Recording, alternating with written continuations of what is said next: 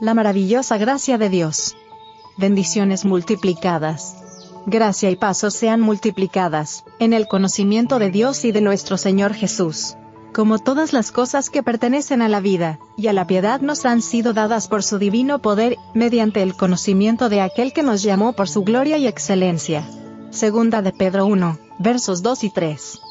En el primer capítulo de la segunda epístola de Pedro, hallaréis esta recomendación, vosotros también, poniendo toda diligencia por esto mismo, mostrad en vuestra fe virtud, y en la virtud ciencia, y en la ciencia templanza, y en la templanza paciencia, y en la paciencia temor de Dios, y en el temor de Dios, amor fraternal, y en el amor fraternal, caridad. Segunda de Pedro 1, versos 5 al 7. Estas virtudes son tesoros admirables, no nos esforzaremos por aprovechar lo mejor que podamos el poco tiempo que aún nos queda en esta vida para añadir una gracia a otra, y una potencia a otra, mostrando que tenemos acceso, en los lugares celestiales, a una fuente de poder. Cristo dijo, Toda potestad me es dada en el cielo y en la tierra. Mateo 28, verso 18. ¿Para quién le es dada esta potestad? Para nosotros, él quiere que comprendamos que volvió al cielo como nuestro hermano mayor, y que el poder inconmensurable que se le dio está a nuestra disposición. En todo lo que hacemos y decimos, debemos representar a Cristo. Debemos vivir su vida.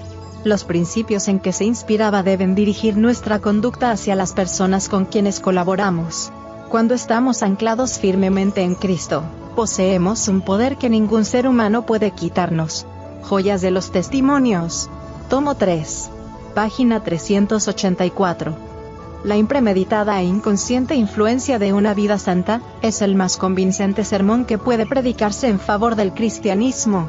Puede ser que los argumentos, por irrebatibles que sean, no provoquen más que oposición, pero un ejemplo piadoso entraña fuerza irresistible. Los Hechos de los Apóstoles. Página 407. Dios ha revelado por medio de su Hijo, la excelencia que el hombre puede alcanzar.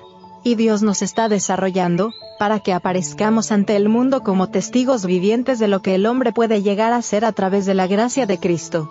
Nuestra elevada vocación. Página 110.